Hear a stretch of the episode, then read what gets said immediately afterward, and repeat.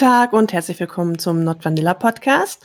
Wir sind as always mittlerweile nicht mehr alleine. Wir haben Undine hier bei uns, virtuell. Uh, Undine, möchtest du dich vorstellen? Hi, ich bin Undine de Rivière. Ich bin Sexarbeiterin in Hamburg. Ich arbeite in dem Job seit etwas über 25 Jahren. Wow, ja. Ähm, mein Schwerpunkt ist Kinky Sex in aller Art. Also ich bin keine Domina im Sinne dessen, dass ich körperlichen Abstand halte zu meinen Kunden und nur mit der Peitsche agiere, sondern ich habe tatsächlich auch Sex mit meinen Gästen, spiele aktiv und passiv und ähm, habe momentan eine kleine Zwangspause aufgrund eines allgemeinen Prostitutionsverbots wegen der Corona-Krise. Du hast jetzt schon sehr schön äh, umrissen, was das Thema dieser heutigen Folge sein wird, nämlich Sexarbeit, ähm, Prostitution, Domina. Ähm, das sind ja sehr, sehr viele Mythen und Klischees und Vorurteile ranken sich darum. Ähm, du sagst ganz klar, du bist äh, keine Domina. Und der Unterschied ist, dass du Sex mit deinen Kunden hast, oder? Im Wesentlichen ja. Also natürlich ähm, bieten auch manche Dominas hinter verschlossenen Türen das eine oder andere extra an, aber bei mir ist das tatsächlich von vornherein zu buchen. Also ich habe durchaus Gäste, die einfach nur in geilen Klamotten mit mir Sex haben wollen. Und ähm, das ist was, was ich auch sehr, sehr gerne mache.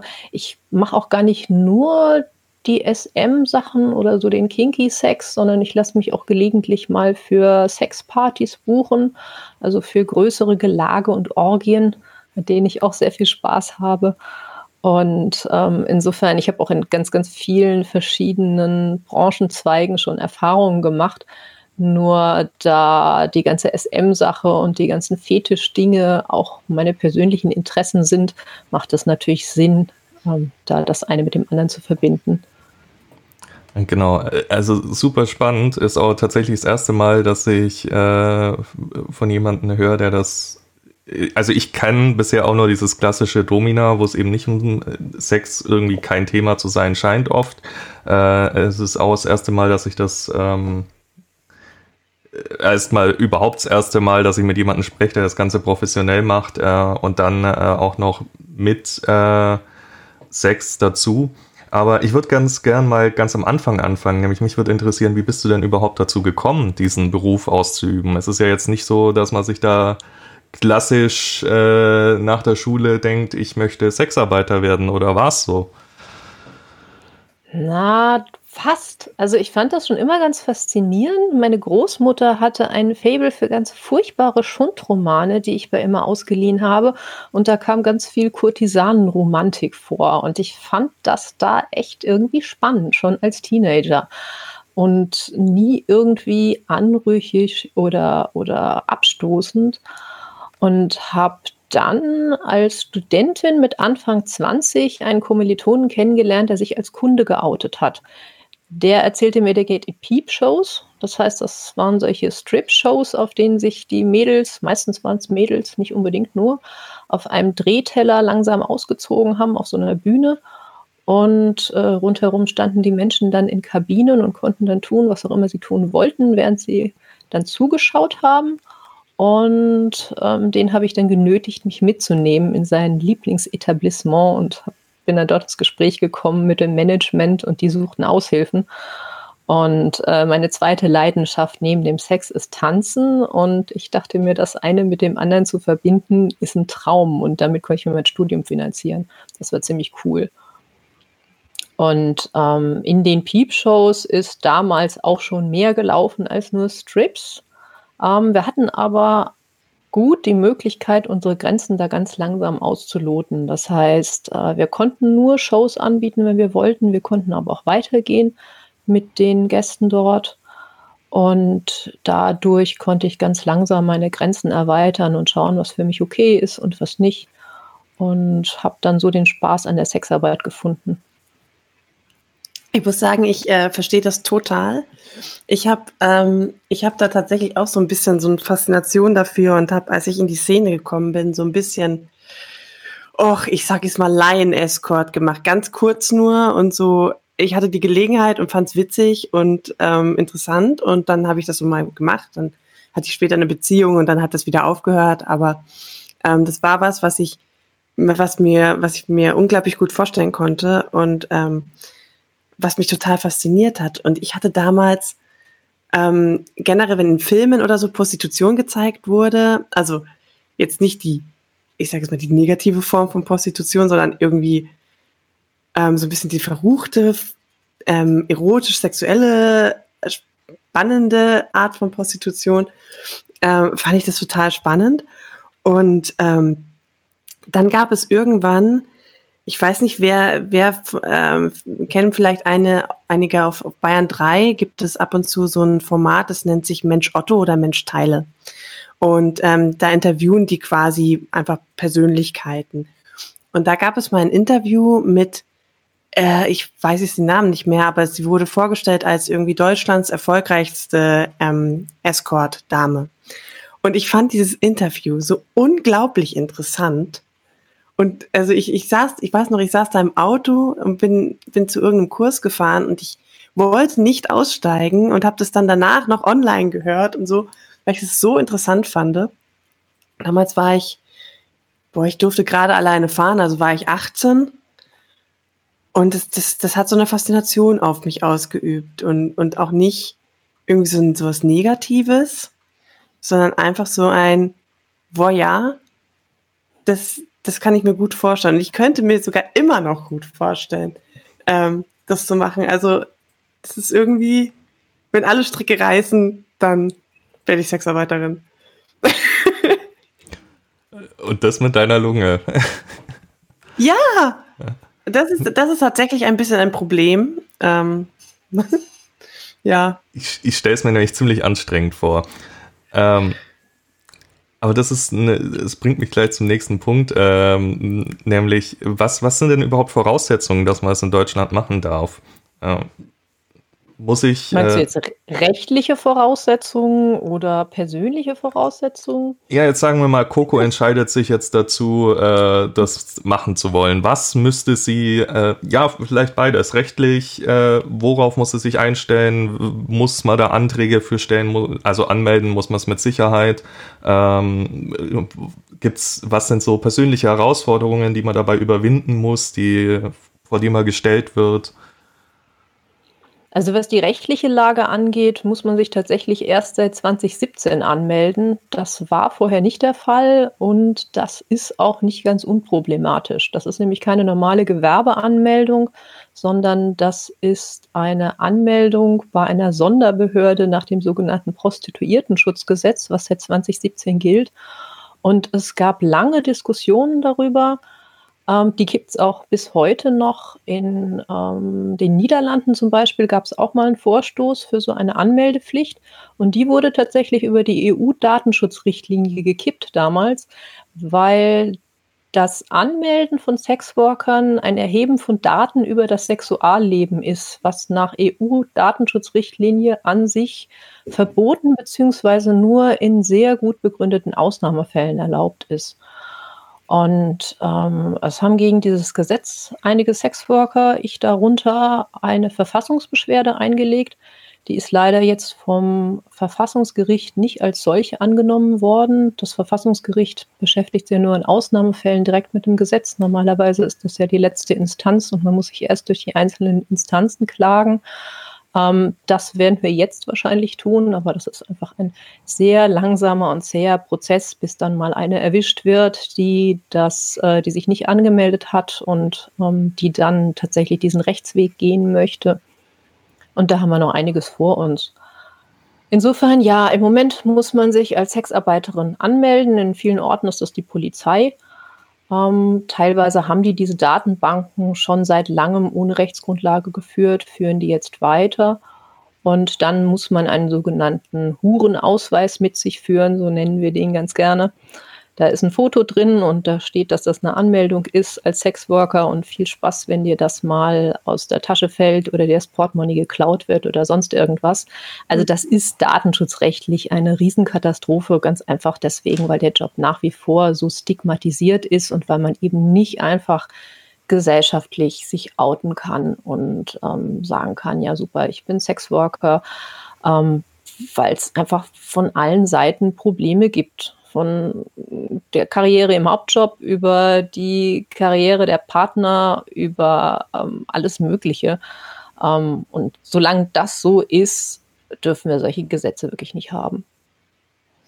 Das heißt, ähm, dieses Gesetz ist ja dafür da eigentlich ähm, oder gemacht worden, um illegale Prostitution zu regeln oder da irgendwie das, das, das mehr, also die, die, die Sexarbeiterinnen zu schützen. Ähm, würdet ihr dann sagen, dass das überhaupt sinnvoll ist? Oder also bringt das, in, also abgesehen vom Datenschutz, der unter aller Katastrophe ist, aber ähm, bringt das irgendwem irgendetwas? Also dieses Gesetz ist ein Fall für die Rundablage, das mal vorweg. Ähm, es ist nicht ausgeschlossen, also zu, zu dieser Anmeldung, bevor man die überhaupt bekommt, muss man sich einer Beratung unterziehen, einer Gesundheitsberatung. Und ähm, es ist nicht auszuschließen, dass sowohl in den Gesundheitsberatungs- auch als, als auch in diesen Anmeldegesprächen natürlich irgendwelche sinnvollen Infos vermittelt werden. Also teilweise sitzen da durchaus gut geschulte Leute auch in den Behörden, nicht überall. Ähm, manche Kommunen haben sich da echt Mühe gegeben, bei anderen sitzt da nur irgendjemand, der das halt machen muss. Und ähm, die Tatsache, dass dort ab und an auch wirklich äh, äh, Infos und Hilfen vermittelt werden, macht aber dieses Gesetz natürlich noch lange nicht verhältnismäßig. Hätte man die ganze Kohle, die man jetzt in das Hochziehen neuer Behörden gesteckt hat, in den Ausbau des Beratungsnetzes gesteckt, was schon da ist. Also es gibt Beratungsstellen, es gibt Gesundheitsämter, die machen anonyme, ähm, freiwillige Beratungen, bedarfsorientiert, das, was die Leute wirklich interessiert. Man kann dort hingehen und kann sagen, ich habe ein Problem oder ich möchte das und das wissen oder ich möchte mich auf HIV untersuchen lassen oder sonst irgendwas. Ähm, die Beratungsstellen gibt es, die haben bloß nicht genug Kohle und äh, man hätte sich eigentlich gewünscht, dass das Geld dort landet und nicht ähm, bei der Polizei oder sonst irgendwo. Hm dass, äh, wenn wir schon jetzt in dem politischen Thema sind, machen wir doch da gleich weiter, weil äh, du bist ja äh, nicht nur, was dieses Gesetz angeht, engagiert, sondern ihr habt auch eine Gewerkschaft gegründet, eine Sexworker-Gewerkschaft. So kann man es nennen. Also es ist ein Berufsverband, Berufsverband Erotische und Sexuelle Dienstleistungen oder BEST. Und den haben wir 2013 gegründet mit einer Gruppe Sexworkern. Der ist seitdem rapide am Wachsen. Und äh, das ist eine Interessensvertretung äh, von Sexworkern für Sexworker, sind also nur Sexarbeiten als Mitglieder zugelassen. Und wir machen äh, das böse L-Wort, Lobbyarbeit. Das heißt, wir konnten dieses Gesetz zwar nicht verhindern, aber ich denke, wir haben Schlimmeres verhindert. Ich denke, wenn wir da nicht eingegriffen hätten, wäre das Ganze noch viel übler ausgefallen. Und wir machen halt auch ganz viel Öffentlichkeitsarbeit. Also sowas, was ich hier jetzt mit euch äh, durchführe und erzähle, das mache ich auch sonst gerne in Ask a Sex Worker Runden. Also fragt mir Löcher in den Bauch. Alles, was ihr wissen wollt. Ich bemühe mich da, sämtliche Fragen, auch persönliche, zu beantworten. Weil ich glaube, dass das wirklich äh, Wichtige, um dieses gesellschaftliche Stigma abzubauen, ist, persönlicher Kontakt und der Abbau von Mythen und einfach zu sehen, dass wir auch Menschen sind, wie alle anderen auch. Ja, äh, tatsächlich, also ich kenne dich ja jetzt hauptsächlich aus dem Hypnose-Online-Stammtisch, äh, aber äh, nach zweimal oder so ist mir mal aufgefallen, ja, irgendwoher kommt mir das Gesicht bekannt vor. Und tatsächlich habe ich dich schon mal in der Doku gesehen. Äh, darüber hatten wir es schon mal. Ich glaube, wenn man dich googelt, stößt man auch auf relativ viel Material. Ähm, kann ich mir vorstellen, habe ich noch nicht probiert, aber bin ich mir ziemlich sicher. Ähm, scheiße, jetzt hatte ich gerade noch eine Frage, jetzt ist sie mir untergegangen. Ähm, Was du sagst, stimmt aber auf jeden Fall. Also ich war die ersten vier Jahre Pressesprecherin von dem Verband, nachdem wir den gegründet haben. Ich habe das dann irgendwann abgegeben, war aber zwischendurch mal wieder stellvertretende Pressesprecherin. Also ich mache jetzt im Moment hauptsächlich auf Hamburg-Ebene viel Pressearbeit, aber ich war auch schon in diversen Talkshows. Ich habe übrigens auch ein Buch geschrieben über das Thema. Mein Hurenmanifest heißt das. Dort habe ich zum einen ein bisschen was über meine eigene Sexarbeit geschrieben, aber eigentlich ist es ein politisches Buch und eigentlich geht es um die Hurenbewegung und die Sex- und Puff-Geschichten, die ich zwischendurch eingestreut habe, sollen den Leser bei der Stange halten. Man weiß ja, wie man zielgruppenorientiert schreibt. Und ähm, ich glaube, die Mischung ist aber ganz gut geworden. Also bisher habe ich ganz gutes Feedback bekommen dafür. Das muss ich mir mal angucken, das klingt echt interessant. Und jetzt ist mir auch die Frage wieder eingefallen, nämlich, ähm, wo findet man euch denn? Wenn, also vielleicht gibt es ja draußen Leute, die machen Sexarbeit, haben aber noch nie was von diesem Interessenverband gehört. Kann man das einfach googeln und stößt dann auf die Seite oder? Ja, das ist einfach berufsverband-sexarbeit.de leicht zu finden. Und die Mitgliedsbeiträge äh, sind momentan auch ausgesetzt.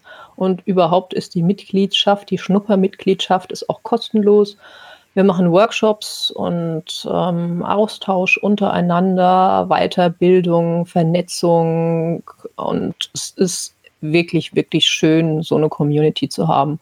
Also auch bei den hohen Kongressen, die wir teilweise haben, bei den Stammtischen, in den verschiedenen lokale Stammtische, wobei die auch meistens offen sind für Nichtmitglieder.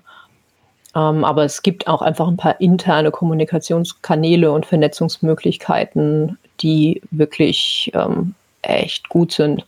Ähm, zum Beispiel was zum Thema Datenschutz. Wir haben auch einen Impressumservice, ganz viele Sexworker, die ihre eigene Homepage haben. Die wollen vielleicht nicht unbedingt ihre Postadresse in ihrem Impressum stehen haben und die können dann ein Postfach beim Best mieten ein sowohl physisches als auch elektronisches und dafür darf dann der Best im Impressum stehen und man muss seine ähm, eigene Adresse nicht auf der Webseite angeben. Also solche Sachen einfach, was, was für ganz viele Sexworker interessant ist. Ähm, und also ich bin echt froh, dass ich den Verband habe, nicht nur wegen der politischen Arbeit, sondern einfach, weil ich als Einzelkämpferin und als alleinarbeitende Sexarbeiterin den Austausch ganz großartig finde mit den Kolleginnen. Diese ganzen ähm, Prostitutionsgesetze, die jetzt irgendwie auf den Weg gekommen sind und auch die, die Lage, die rechtliche Lage in anderen Ländern, erscheint mir immer so, als wenn der Gesetzgeber davon ausgeht, dass es per se nur negative oder erzwungene Prostitution gibt. Ähm, jetzt ist der Verband aber ja ein sehr, ähm, ein sehr, sehr positives, ähm, wie sagt man, Zusammenschluss von, von einfach Sexarbeiterinnen, die sich ja auch dessen auch bewusst sind und also ich glaube, niemand geht, äh, macht Sexarbeit und geht dann auch noch in so einen Verband, äh, der das nicht wirklich auch möchte und der, wo das keine intrinsische Motivation ist. Hm. Würdet ihr dann sagen, dass es, dass es keine Reglementation von Prostitution geben sollte? Oder wie würdet ihr sagen, schützt ihr die einen und könnt aber gleichzeitig frei sein in dem, was ihr macht? Ich also was denke, ist euer Lösungsvorschlag ja, quasi? Ja, was ich denke, was allen helfen würde, wäre einfach eine rechtliche Gleichbehandlung. Es gibt Gesetze, die für alle Menschen gelten. Da gibt es Gesetze, die die sexuelle Selbstbestimmung schützen. Es gibt Gesetze gegen Arbeitsausbeutung und die greifen auch in der Sexarbeit. Das heißt, selbst wenn wir sämtliche Sondergesetze jetzt auf einen Schlag abschaffen würden, und dafür plädiere ich, dann wäre immer noch das Miteinander reguliert. Also es ist nicht so, als würde das dann im rechtsfreien Raum stattfinden. Mhm.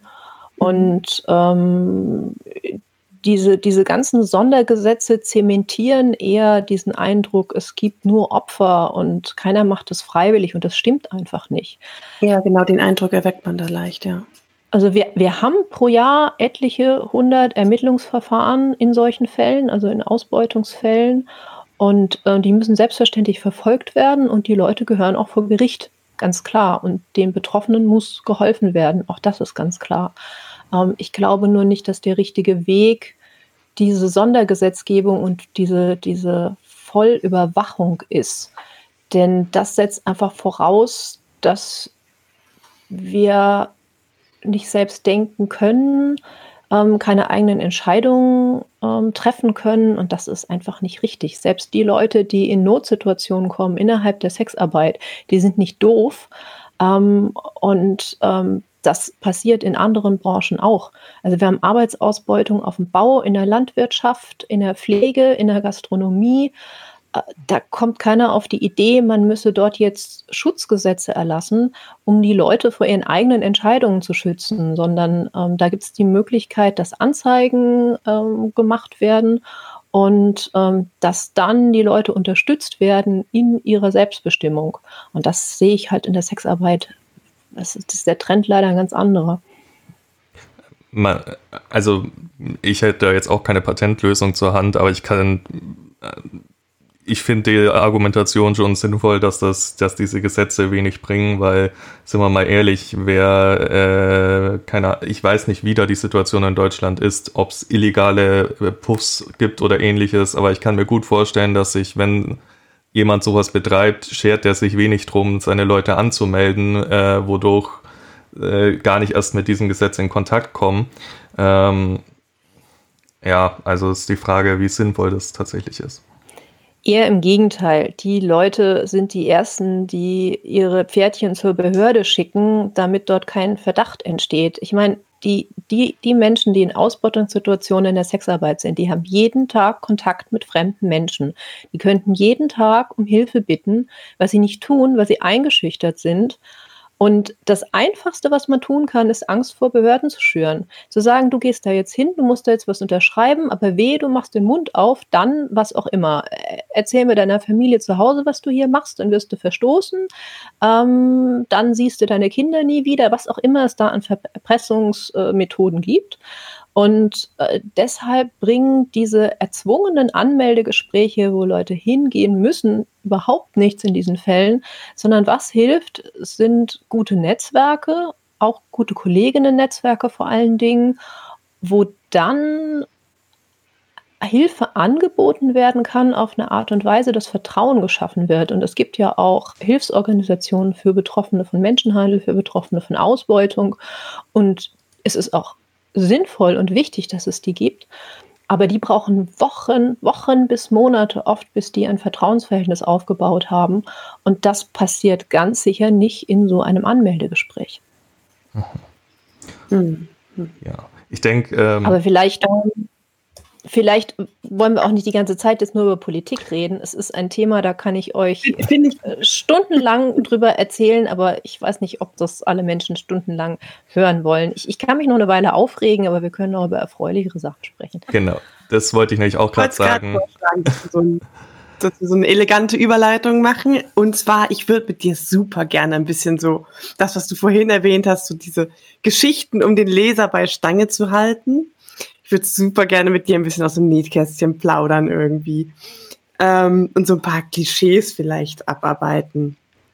Ähm, davor hätte ich ja. noch gerne bitte, nämlich bevor wir auf so Einzelfälle eingehen, mich würde mal interessieren, wie läuft sowas überhaupt ab allgemein? Wie, wenn ich dich jetzt buchen möchte, wie, wie läuft das ab?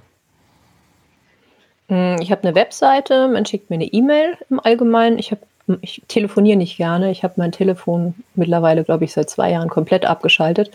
Das heißt, äh, man schreibt mir eine E-Mail, ich lese gerne, ich schreibe gerne, ich habe einen Blog, ich, äh, da ist Unmengen Infos über mich und deshalb sind die Leute häufig ähm, sehr offen, mir auch viel zu schreiben. Und ich kriege meistens recht lange E-Mails, bei denen ich beim Lesen schon recht gut sehen kann, ob das passt oder nicht. Und äh, in den meisten Fällen passt es, weil ich eben auch vorher von mir schon so viel preisgegeben habe. Und dann verabredet man sich. Und im Moment, seit ein paar Jahren, arbeite ich in meiner Privatwohnung hauptsächlich.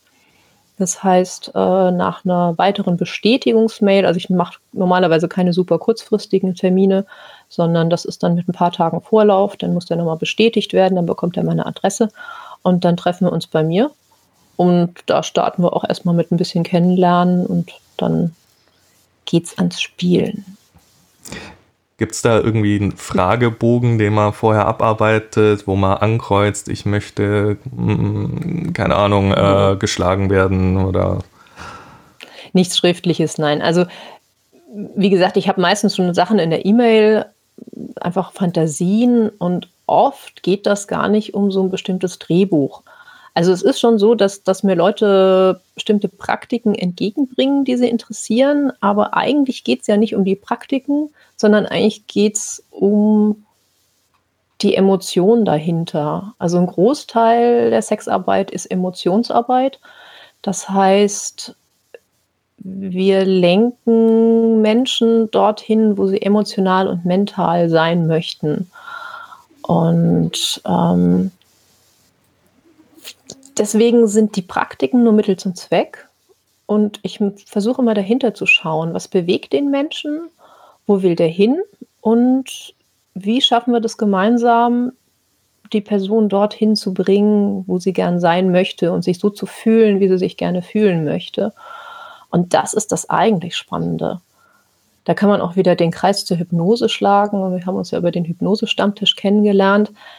Ganz, ganz viel von dem, was ich tue, ist Suggestion ähm, verbal wie nonverbal. Ich habe viele Hypnose-Fetischisten, die zu mir kommen, weil ich einfach erotische Hypnose als solche wahnsinnig spannend finde. Aber selbst bei den Dingen und bei den Sessions, die ich habe, die gar nichts mit formaler Hypnose zu tun haben, bin ich die ganze Zeit dabei, Suggestionen anzubringen und ähm, jemanden, jemandes Geist zu lenken und zu leiten und Emotionen zu lenken. Und das macht wahnsinnig Spaß. Also da einen Punkt zu erwischen, da jemanden wirklich zu berühren, das ist, ist das liebe ich an meinem Job. Okay. Klingt auf jeden Fall sehr schön.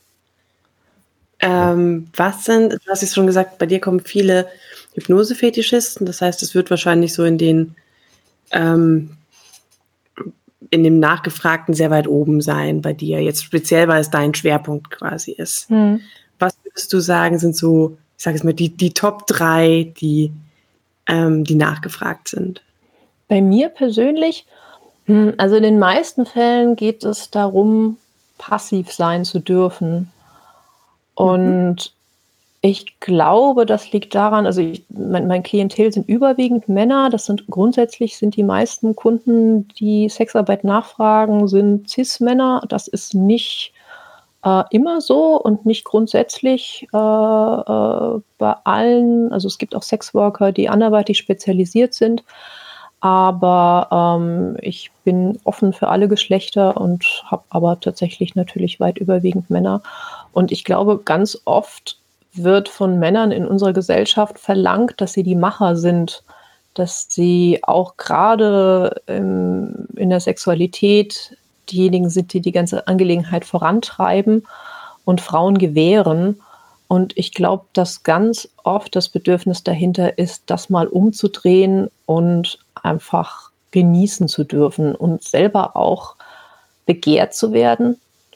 Ich glaube sowieso, dass ganz viel von diesem SM-Ding und ganz viel auch von diesen Überwältigungsfantasien damit zu tun hat, einfach so stark begehrt zu werden, ähm, dass der andere nicht anders kann und dass man auch nichts mehr dagegen machen kann und dass man zu all den wunderbaren Dingen gezwungen wird, die man eigentlich gerne tun würde, die man sich aber vielleicht nicht zugestehen möchte, die man sich nicht traut und äh, bei dem man ganz gerne so zumindest mal formal die Verantwortung dem anderen überlassen möchte. So kann ja nichts dafür, dass all die schlimmen, schmutzigen Dinge mit mir passiert sind. Ich war ja gefesselt und viel, viel geht das in diese Richtung. Das kann manchmal mit Schmerz zu tun haben, aber auch gar nicht unbedingt so oft. Ich habe manchmal Leute, die ich ganz, ganz böse verprügle, aber in den meisten Fällen geht es wirklich um dieses Ausgeliefertsein und um dieses Vernaschtwerden. Und das macht auch echt sehr viel Spaß. Das heißt, dieses klassische Klischee vom äh, der erfolgreiche Bankvorstand lässt sich von der Domina verprügeln. Es stimmt schon ein Stück weit, oder? Ah, ich glaube, es hängt aber weniger vom Job ab. Das ist, also ich habe Leute in, in, sämtlichen beruflichen äh, Ecken. Also ich, ich glaube nee, nicht, dass es unbedingt eine Berufsgeschichte ist. Also manchmal höre ich von meinen Kunden, dass sie äh, erfolgreich sind und viel entscheiden müssen und dass sie das jetzt gerade angenehm finden, das nicht zu tun. Aber das trifft jetzt so in der Absolutheit nicht auf alle zu. Ähm, du hast ja am Anfang erwähnt, du machst das aktiv und passiv. Das heißt, du gehst auch als Sub in diese in, äh, in einen Kundenkontakt rein. Ähm, ist Also ich, ich glaube, sämtliche Mütter würden jetzt die Hände über dem Kopf zusammenschlagen und sagen, Kind, das ist das nicht gefährlich? Wenn man also, da so gefesselt ist und dann mit einem Fremden. Also sagen wir es mal so. Erstmal ähm, geht es ja nicht unbedingt immer nur durch, um Fesseln. Also es geht ja nicht immer in allen Aktionen darum, mich jetzt so völlig körperlich hilflos zu machen. Und wenn ich jemanden noch nicht kenne, dann tasten wir uns an sowas auch langsam ran. Und wenn ich mit jemandem einen Termin habe, den, den ich noch nicht kenne und der sagt, er möchte ganz doll fesseln und dann ganz dolle schlimme Dinge tun, dann sorge ich dafür, dass jemand in Rufweite im Nebenzimmer ist. Also es ist ja nicht mhm. so, dass ich nicht auf meine Sicherheit achten könnte.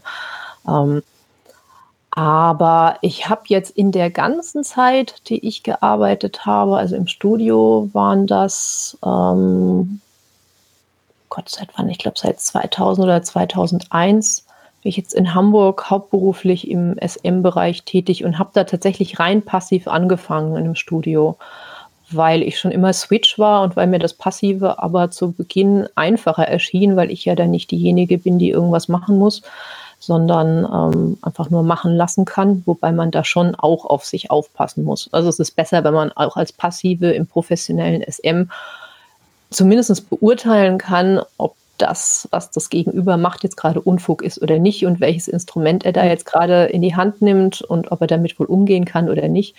Wir haben dann auch damals immer die Zimmer entschärft. Dadurch, dass ich jetzt in meiner Privatwohnung arbeite, ist das Spielzeug nicht on display wie im Studio, sondern das ist in Schränken weggepackt. Das heißt, wir holen die Sachen raus, mit denen wir spielen wollen und das sind schon mal keine super gefährlichen Sachen da, mit denen mein Gegenüber vielleicht nicht umgehen kann. Und dann sehe ich halt schon auch zu, dass ich auf mich achte. Und das ist wirklich, also es ist graduell. Ich habe manche Gäste, die ich auch schon seit Jahren oder Jahrzehnten kenne und denen ich wirklich vertraue. Da ist dann auch kein großer Unterschied zwischen einem privaten und einem beruflichen Spiel, außer dass es natürlich von der emotionalen Tiefe her im Privaten nochmal was anderes ist. Aber was jetzt ein, ein pragmatisches Vertrauensverhältnis angeht, dass ich weiß, der will mir nichts Böses, das entsteht auf jeden Fall. Und dann kann ich mir auch die Augen verbinden lassen und äh, das, das ist dann völlig in Ordnung. Ähm, aber das baut sich halt auf. Also es ist ja jetzt nicht so, dass ich ständig auch neue Leute hätte. Ich habe bestimmt 80 Prozent Stammgäste und auch wirklich weit überwiegend passive Gäste. Ich glaube, das ist auch eine Frage von Alter und Erfahrung. Ähm, ich bin jetzt, ähm, ja, 47, oh je. Und äh, ganz viele Aktive wollen gerne mit einer jüngeren Frau spielen, die möglichst auch noch etwas weniger Erfahrung hat als sie, weil der, äh, ja, das steht natürlich so einem Machtgefälle krass entgegen, wenn ich so viel mehr Ahnung habe, auch von den ganzen Techniken und Praktiken. Und viele Doms zeigen doch ganz gerne ihren Subbies mal die Welt. Und das wird, glaube ich, bei mir ein bisschen schwierig, obwohl ich auch immer noch neue Sachen dazu lerne. Also es ist nicht so, als würde ich von meinen Gästen nichts lernen und ähm, auch, auch immer wieder neu inspiriert werden. Äh, Switcher, Switcher habe ich viele. Das, das ist vielleicht auch noch ein schönes Spiel. Also das mag ich auch gerne, wirklich mitten in der, mitten im Spiel zu switchen und überhaupt den ganzen Kram zu mischen. Also ich bin auch teilweise mit devoten Sadisten zusammen, die mir dann den Arsch versohlen, genauso wie ich das gerne hätte und mich hinterher um Erlaubnis fragen, sich dann einen runterholen zu dürfen, weil sie mich so brav bedient haben und lauter solche Dinge. Also das darf man auch alles nicht so super ernst nehmen, meiner Meinung nach. Finde ich sehr gut.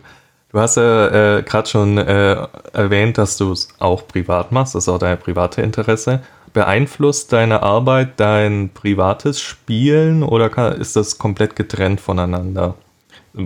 Also ich denke mir jetzt so, keine Ahnung, wenn du jetzt drei Kunden hintereinander hattest, die alle den Arsch versohlt haben wollten, magst du das vielleicht privat nicht auch nochmal machen?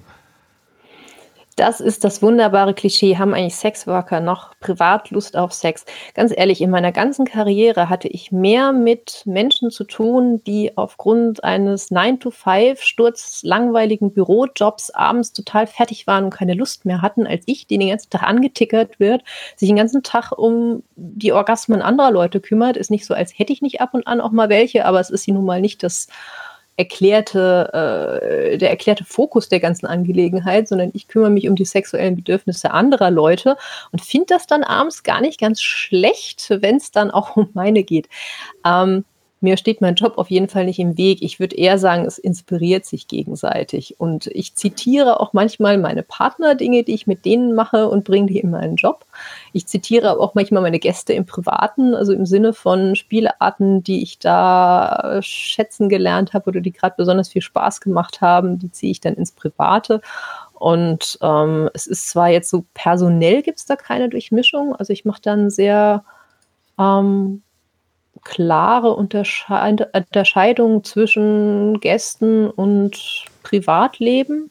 Das halten auch nicht alle Kolleginnen so strikt so, aber also es ergibt sich bei mir einfach so. Ich habe mir das nie vorgenommen oder so, aber ich habe jetzt noch nie mit einem Kunden was Romantisches gehabt und könnte mir das auch umgekehrt nicht wirklich vorstellen, dass jemand aus meinem privaten Umfeld jetzt sagen würde, er würde mich jetzt als Sexworker buchen wollen.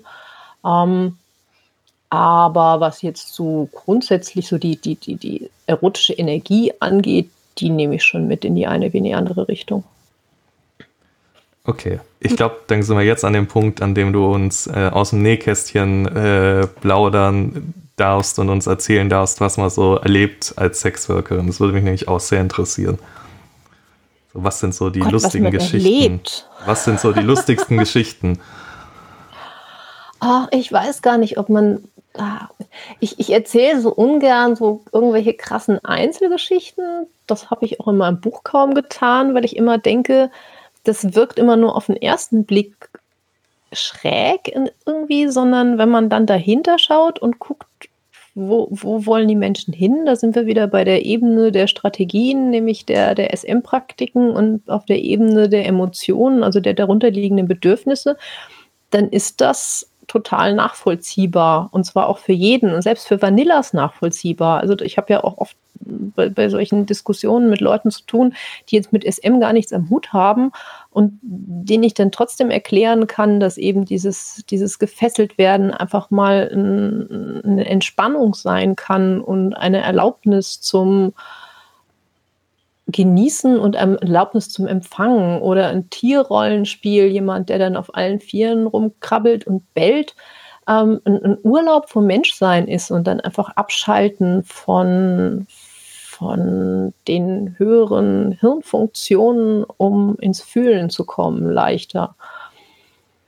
Und insofern ähm, glaube ich, so krasse Geschichten habe ich gar nicht zu erzählen die behalte ich lieber für mich. Ist auch vollkommen in Ordnung. Gibt es Sachen, die du kategorisch ausschließt, die du nicht anbieten möchtest, weil sie dir zu weit gehen? Ähm, unterscheiden die sich auf der aktiven und auf der passiven Seite? Ähm, wo ziehst du da die Grenze? Hm, also als Passive bleibe ich zum Beispiel in meinem masochistischen Wohlfühlbereich. Ich mag mich nicht quälen lassen in dem Sinne. Also ich bin Masochistin. Es gibt Sachen und Schmerz, die ich durchaus geil finde. Aber ähm, wenn das eine bestimmte Grenze überschreitet, dann kann ich das nur, wenn ich mich wirklich so weit öffne, wie das in einer professionellen Begegnung nicht angemessen ist. Das heißt, ähm, da bleibe ich auf einer Ebene, wenn es jetzt um Schmerzspiele überhaupt geht, ähm, bei denen ich das einfach so umsetzen kann in, in Lust. Mhm. Ansonsten, ähm, ja, ich habe immer mal wieder Anfragen. Also ich, mir ist wichtig, dass im Endeffekt was Positives dabei rauskommt für alle Beteiligten. Wenn ich das Gefühl habe, dass mein Gegenüber irgendwelche destruktiven Dinge umsetzen will, dann mag ich da nicht mitmachen. Mhm. Ähm, es gibt ja schon manchmal, dass jemand sich in irgendeiner Form versucht, selbst zu bestrafen oder irgendwie nicht mit sich im Reinen ist, was das Ganze angeht. Und das finde ich auch eher unangenehm und das lehne ich dann ab. Mhm. Dann gibt es natürlich, habe ich aber tatsächlich nicht mehr besonders oft. Also ich glaube wirklich, dass ich mittlerweile so, so, so, so etabliert bin und auch so, so viel erzähle und so viel schreibe, dass ich einfach wirklich fast nur noch von vornherein die Leute anziehe, die zu mir passen. Und das funktioniert wunderbar. Ähm, ansonsten gibt es einfach Techniken und Praktiken, wie zum Beispiel so dieser ganze Klinikbereich. Da mache ich so ein bisschen was. Aber ähm, also ich setze jetzt jemanden Nadeln oder ähm, natürlich auch mal irgendwelche Analgeschichten, das mache ich auch gerne. Aber jetzt so Sachen wie zum Beispiel Katheter, bei denen man steril arbeiten muss, ähm, mhm. das ist nicht mein Fokus und nicht mein Ding. Mhm. Und ähm, so Sachen wie jetzt äh, Latex-Geschichten, da habe ich auch zum Beispiel ein bisschen was da, was Latex-Fetisch angeht, auch für meine Gäste, aber auch das ist nicht mein Schwerpunkt. Also da gibt es ja Studios, die haben wendeweise Latex-Klamotten für ihre Kunden und haben Latex-Garderobe für Tausende und Tausende von Euro für die Ladies da und ähm, da, da mache ich ein bisschen was gelegentlich, aber ist zum Beispiel auch keiner meiner Schwerpunkte. Ist nichts, was ich ablehne, aber ist jetzt auch nichts, also das sind einfach die Dinge, wo ich sage, da sind andere Kolleginnen einfach besser drauf. Ich spiele in erster Linie wirklich gerne mit dem Kopf meines Gegenübers. Mhm. Und ähm, ich brauche oft gar nicht so viel Equipment. Manchmal mache ich Materialschlachten, aber es ist gar nicht so häufig sondern ich liebe das wirklich. Also ich glaube eigentlich wirklich, das größte Sexorgan ist zwischen den Ohren. Ja, ja, das stimmt tatsächlich. Mm, wie unverschämt ist es, nach, äh, nach Geld zu fragen? Also, was kostet bei dir quasi eine Stunde oder wie wird das eigentlich abgerechnet und wie läuft überhaupt der Zahlungsprozess ab? Also, gibt man da mit so einem kleinen Umschlägchen hin oder wird es vorab überwiesen oder? Also das ist total okay, das zu fragen, weil mein Honorar steht auf meiner Webseite. Also ich, meine normalen Preise sind 300 Euro für eine Stunde oder 550 für zwei.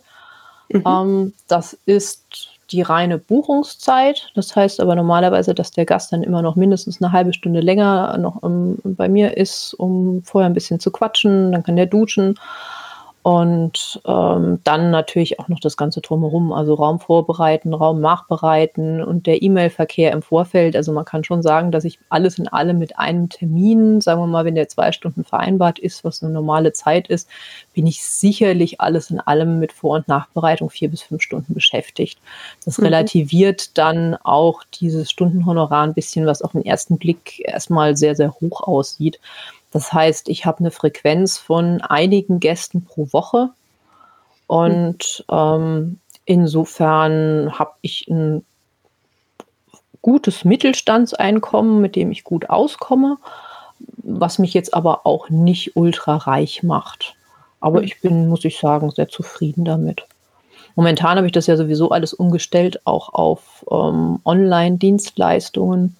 So einer meiner äh, Sidekicks waren auch immer erotische Hypnose-Audio-Files zu machen.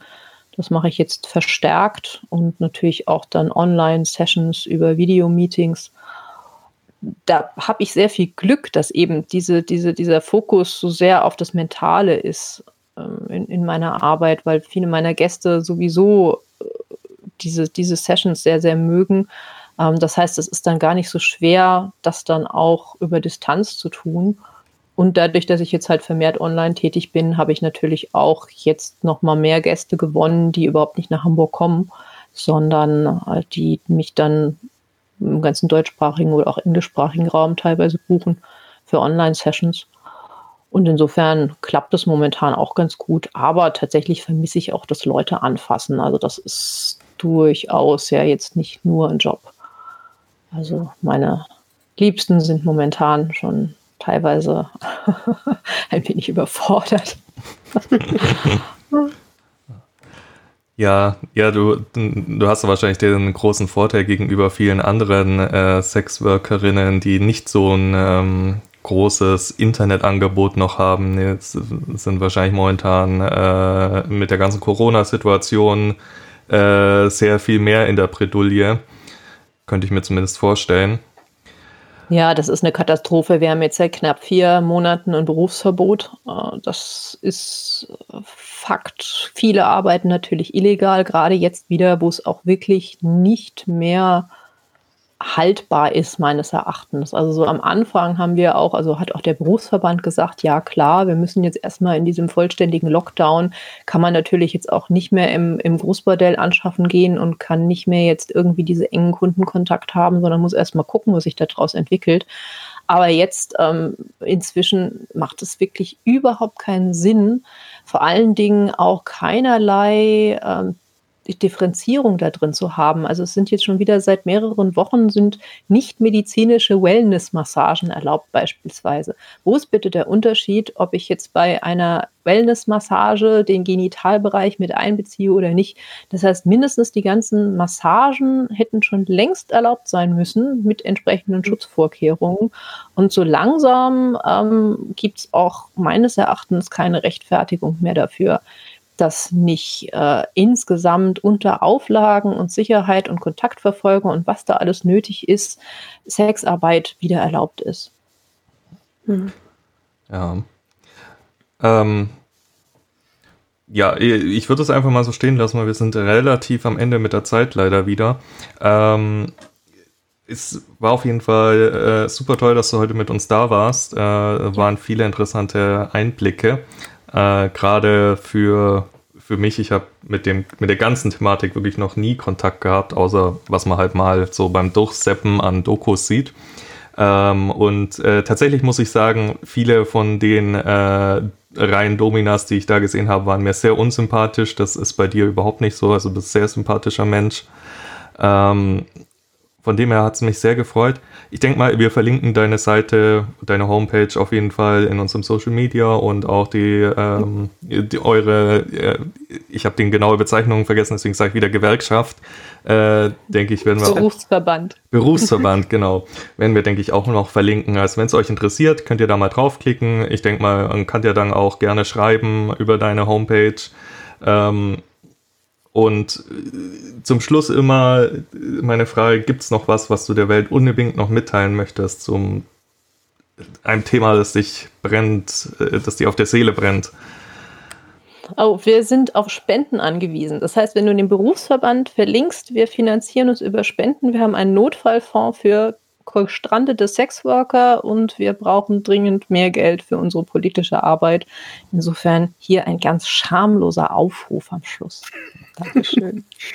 genau. Also, ihr habt es gehört. Ähm, seid fleißig am Spenden.